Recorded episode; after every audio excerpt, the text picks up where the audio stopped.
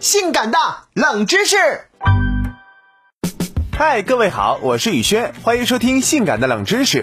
扳指，很多男士喜欢佩戴上一个，显得很有气派，很有男人味儿。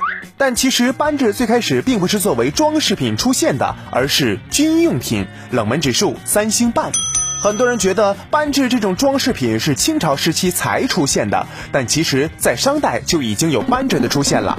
当年的扳指是为了起到保护手指的作用，人们在射箭拉开箭弦的时候，为了不让手指受到箭弦的磨损，就开始佩戴扳指。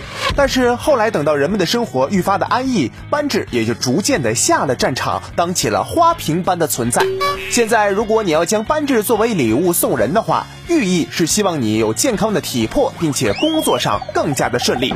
从未听过如此性感的冷知识，这就对了。小的时候老觉得顶针就是扳指，还老带出去嘚瑟一下，现在一想真丢人。